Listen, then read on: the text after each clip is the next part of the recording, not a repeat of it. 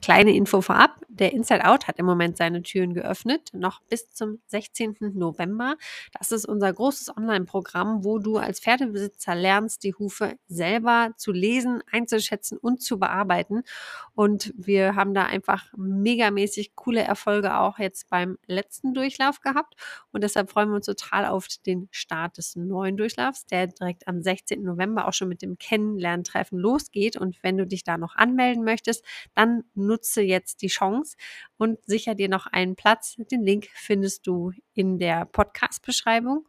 Und jetzt geht's los mit dem Thema. Was hast du zuletzt zum Thema Hufgesundheit oder Hufprobleme gegoogelt? Ich habe das heute mal gemacht und habe einfach mal zum Thema Strahlfäule geguckt, denn das ist einfach eins der häufigsten Probleme, die wir sehen ähm, in der echten Welt. Aber auch, äh, wir haben ein paar Umfragen gemacht und ganz viele Pferdebesitzer sagen eben, dass der Strahl eben nicht gut aussieht, dass sie da Probleme haben. Viele, viele ähm, auch wirklich über Jahre hinweg, dass sie das nicht hinbekommen. Und deshalb möchte ich da auf das Thema heute noch mal ein bisschen eingehen und vor allem auch, warum du vielleicht nicht Dr. Google befragen solltest ähm, und was du aber anstatt dessen tun kannst. Der Strahl hat schon eine sehr entscheidende Rolle, denn er ist an einer wichtigen Stelle im Huf. Und wenn der eben nicht gesund ist, dann sind ganz viele Funktionen des Hufs einfach schon eingeschränkt oder gar nicht möglich. Und deshalb ist es wirklich wichtig, auf eine gute Strahlgesundheit zu achten. Und wir nehmen auch nicht nur eine Strahlfäule ernst, wenn es dann wirklich gammelig und stinkig ist. Also das ist auch was, was man ähm, ja im Internet viel findet. Wenn es dann wirklich gammelt und stinkt, dann ist das Strahlfäule. Viel wichtiger ist es auch schon früher zu erkennen, wenn eben Strähle einfach unterentwickelt sind. Das heißt, allein schon, wenn der relativ schmal ist, dafür kannst du mal den Huf hochheben und anschauen, ne, wie ist denn die Hufunterseite, wie sind so die Verhältnisse, also wie viel Fläche des Hufs nimmt da zum Beispiel die Sohle im Vergleich zum Strahl ein. Ähm, dann guckst du einfach ganz viele Hufe an, gute und schlechte, Pferde, die gut laufen, Pferde, die äh, nicht so gut laufen ähm, oder vielleicht auch welche mit einem Hufschutz und ohne Hufschutz, dass du es einfach mal vergleichst. Und da ist es so, dass man, also das, was man häufig sieht, eben nicht unbedingt so ganz gesund ist, sondern es wirklich so ist, wenn ein Strahl wirklich gut entwickelt ist, dann nimmt er schon einen ganz schön großen Teil der Hufunterseite an Fläche wirklich ein. Und ähm, ja, das ist ein, eine Möglichkeit, das mal anzugucken. Und ähm, wenn es eben so ist, dass der Strahl eher wenig Fläche einnimmt, also eher sehr schmal ist, dann ist es auf jeden Fall auch schon was, wo man Hufprobleme ähm, hat oder auch andere Probleme natürlich äh, ja nicht mehr weit entfernt sind. Und deshalb solltest du eben nicht nur, wenn es gammelig und stinkig ist, was machen, sondern eben auch, wenn der Strahl einfach sehr schmal ist oder wenn er eben einfach, ähm, ja, wenn du merkst, die Oberfläche ist nicht so gesund, ne, die ist nicht stabil, dass du dann einfach da schon einschreitest. Und jetzt kommen zwei Tipps bei Google, die immer wieder genannt werden nee, gar nicht, drei. Also erstens wirst du mit ganz vielen Mittelchen überschüttet, die du dann kaufen sollst. Das ist schon mal die Frage, ob diese Mittelchen, ob du die wirklich alle brauchst.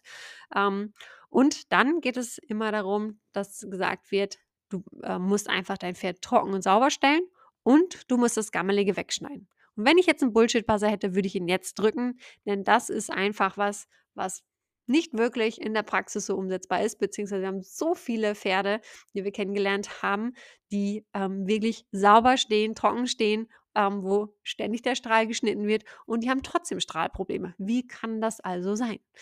Ähm, wir gehen an die ganze Sache etwas anders ran. Also grundsätzlich finden wir es auch super, wenn die Pferde sauber und trocken stehen und vor allem, wenn sie sich sehr viel bewegen. Denn das Rumstehen ist natürlich schon etwas für den Huf, was nicht so gut ist. Der entwickelt sich eben nur weiter, wenn er diesen Wechsel aus Druck und Entlastung hat. Also das Rumstehen ist auf jeden Fall schon mal ein großes Problem. Ein ganz großes Problem, im, äh, wenn der Strahl eben äh, ja nicht so gut entwickelt ist, ist auch die innere Versorgung. Und da ist es eben wichtig, vor allem zu gucken, dass natürlich das Rauchfutter eine gute Qualität hat und dass im besten Fall darauf angepasst die Supplementierung stattfindet. Was häufig gemacht wird ähm, oder wo wir auch einen großen Zusammenhang sehen, ist, wenn Pferde eine Leberproblematik haben oder auch Pferde mit einer Stoffwechselproblematik in Richtung PPID oder Cushing, dass die auch schlechte Strähle haben und häufig eben eine Leberkur eher dafür sorgt, dass es sogar noch schlechter wird oder eben auch sehr plötzlich eine strahlvolle oder eine tiefe mittlere Strahlfurche auftritt. Und deshalb empfehlen wir da immer wirklich erstmal zu gucken, dass man die Grundversorgung sicherstellt und wenn der Körper alle Bausteine zur Verfügung hat, wenn die Pferde sich bewegen, dann kann auch die Leber wieder ihre Arbeit aufnehmen und ganz normal entgiften. Die muss man also nicht, also man muss gar nicht so viel machen, sondern man muss wirklich nur diese Basics machen. Also wie immer bei uns, Haltung, Untergrund und Fütterung. Das ist so, sind so die entscheidenden Faktoren, dass eben auch alle Organe funktionieren können. Und wenn die Organe alle Bausteine haben, können sie auch entsprechend ähm, gut ausgeprägt sein und eben einfach ihre Aufgaben übernehmen.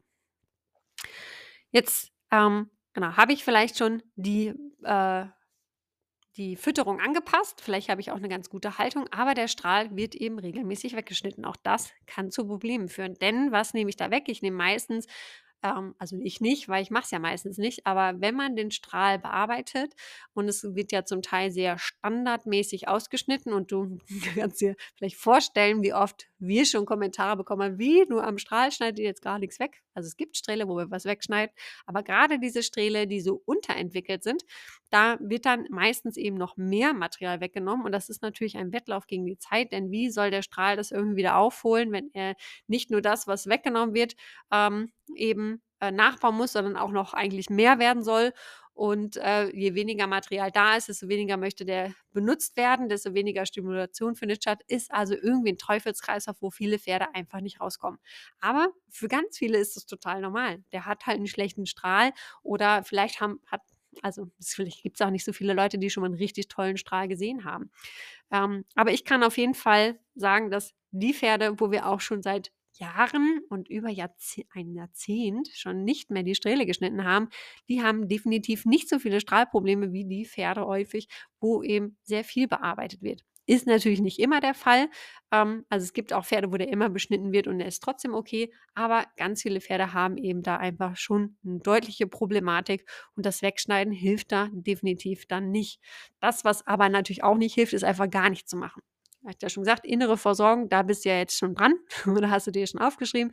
Und dann kannst du natürlich auch noch äußerlich unterstützen. Also gerade wenn die mittlere Strahlfurche ähm, sehr tief ist oder das auch eben so alles ein bisschen mampelig und fetzig ist, dann kannst du da zum Beispiel mit einer ganz normalen Zinksalbe und den Dentaltamponaden vom Zahnarzt, das sind diese Watteröhrchen, die man eben in die Backe geschoben kriegt, habe ich bestimmt auch schon in der ein oder anderen Podcast-Folge erwähnt, denn das sind wirklich kleine Zauberdinger. Ähm, die kosten fast nichts und machen echt einen riesen Effekt und ähm, das kann wirklich jeder Pferdebesitzer einfach selber machen und damit kann man das Pferd wirklich gut unterstützen, denn damit kann man direkt schon ähm, ja, gucken, dass es einmal natürlich trocken bleibt, die Strahloberfläche, also über die Zinksalbe und die, die Tamponaden stimulieren eben das Wachstum, dass auch wirklich was nachwachsen kann. Und wir lassen tatsächlich auch in den allermeisten Fällen die Fetzen am Strahl, auch wenn es mal eine Zeit lang vielleicht weniger hübsch aussieht. Aber auch die sind natürlich noch ein gewisser Puffer und können eben das Horn darunter komprimieren, damit dann, wenn die Fetzen abfallen, auch ein Material an der Oberfläche ist, was dann auch mit den äußeren Einflussfaktoren zurechtkommt. Denn das, was wir immer machen, wenn wir das alles wegschneiden, dann legen wir natürlich immer wieder ähm, Strahlmaterial frei, was nicht komprimiert ist. Und das ist natürlich viel anfälliger dafür, auch wieder wenn Pilze, Bakterien in der Umgebung sind, eben da Probleme zu bekommen. Deshalb ein ganz wichtiger Tipp, einfach mal möglichst viel Material da lassen, gucken, dass die Pferde sich viel bewegen und dass du dann eben einfach mit Schmieren und Stopfen dein Pferd da unterstützt. Und jetzt möchte ich nochmal auf einen Punkt kommen, der eben auch häufig auffällt, wenn da eine Strahlfäule vorhanden ist oder der auch oft dafür verantwortlich gemacht wird, dass der Strahl eben so verkümmert ist. Und das sind hohe Trachten oder auch auffällige Extremen. Und ähm, ich habe das schon mal in einer Podcast-Folge erwähnt, aber es ist einfach super wichtig, dass dir das wirklich bewusst ist, dass das Kompensationsmechanismen vom Huf sind, damit er möglichst gut weiter funktionieren kann. Und jetzt hörst du, oder hörst du, liest du, wenn du googelst, wir waren ja, ne, welche Probleme hast du schon mal gegoogelt?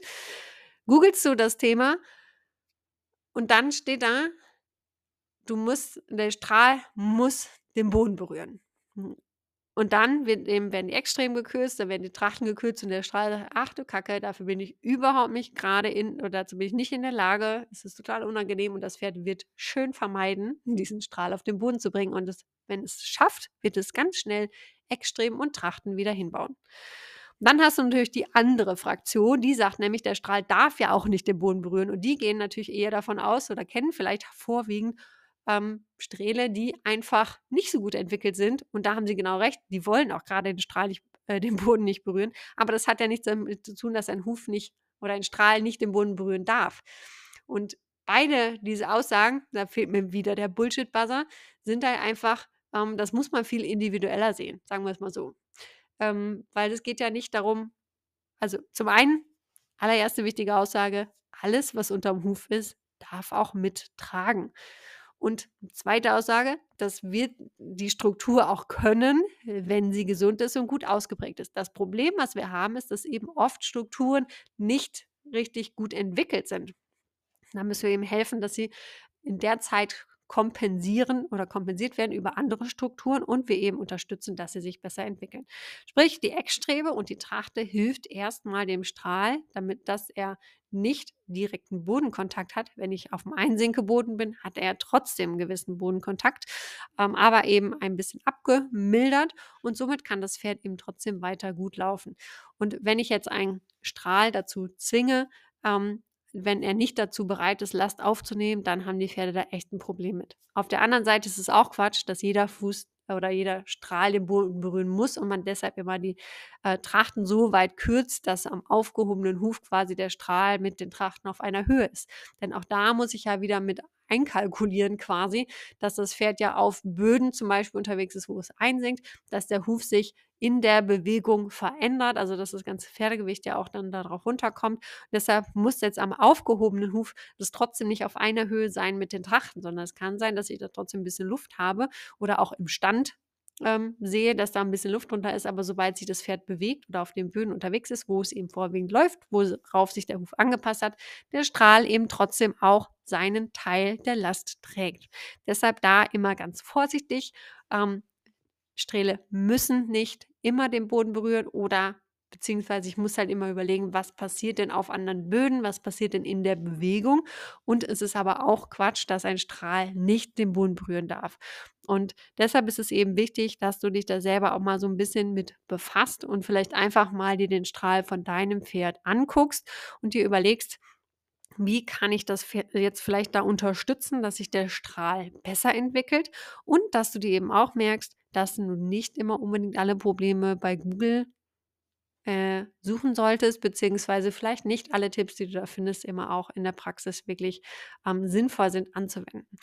Und gerade der Strahl, der hat halt so wichtige Aufgaben und die können so bombastisch gut aussehen. Da kannst du gerne mal bei uns auf dem Instagram-Profil gucken ähm, oder auch auf der Internetseite. Wir haben ja so ein paar Bilder auch von äh, richtig, richtig schönen Strählen, wo man einfach, also es kann keiner so schön bearbeiten und das entwickelt sich einfach nur so schön selber, wenn man eben diese ganzen Einflussfaktoren optimiert, beziehungsweise einfach dem Pferd auch die, die Möglichkeiten und die Zeit gibt, das eben zu entwickeln. Das ist nichts, was man hin bearbeitet, sondern es ist etwas, was der Huf entwickeln muss. Und ähm, das findest du zum Beispiel aber auch in dem Leitfaden zum Thema Hufgesundheit. Den findest du bei uns auf der Internetseite. Den kannst du da einfach runterladen für 0 Euro. Und da siehst du eben auch nochmal, wie sieht denn jetzt überhaupt ein gesunder Huf aus? Ähm, wie kann ein Strahl aussehen, wenn er richtig gut entwickelt ist? Und ähm, ja, ganz wichtig, eben es ist etwas, was der Huf selber hinbekommen muss durch unsere Unterstützung, dass wir ihm die besten Möglichkeiten geben. Und ähm, es ist nicht nötig, den Strahl da immer zu beschneiden, in eine gewisse Form zu bringen, sondern das kann er schon ziemlich gut selber. Und wenn du das mal dir anguckst bei ganz vielen unterschiedlichen Pferden, dass du mal guckst, wie ist denn der Strahl, wie sind denn die Extremen, die Trachten, wie läuft das Pferd, ist es super spannend, sich das einfach mal anzugucken. Aber am besten lädst du dir jetzt erstmal einmal den Leitfaden runter, dann hast du da auf jeden Fall schon mal ein paar mehr Ideen noch, denn im Podcast ist es natürlich etwas schwierig, manchmal da so Bilder zu beschreiben. Ähm, und das kannst du natürlich viel besser im Leitfaden. Da sind natürlich auch Fotos drin von verschiedenen Hufen. Und ähm, dann kannst du das direkt bei deinem Pferd anwenden. Und es ist immer gut, ganz viele Füße in die Hand zu nehmen, um einfach verschiedene äh, Ausprägungen zu sehen und einfach sein Auge dazu schulen, was denn wirklich gesund ist und wo noch Verbesserungsbedarf ist. Du möchtest noch mehr als nur den Leitfaden und du möchtest wirklich jetzt starten und selber Hand anlegen, die Hufgesundheit zu unterstützen, dann denk dran, der Inside Out hat noch die Türen geöffnet und wenn du dich jetzt noch anmeldest, dann sehen wir uns direkt am 16. November beim Kennenlerntreffen. Den Link findest du in den Show Notes.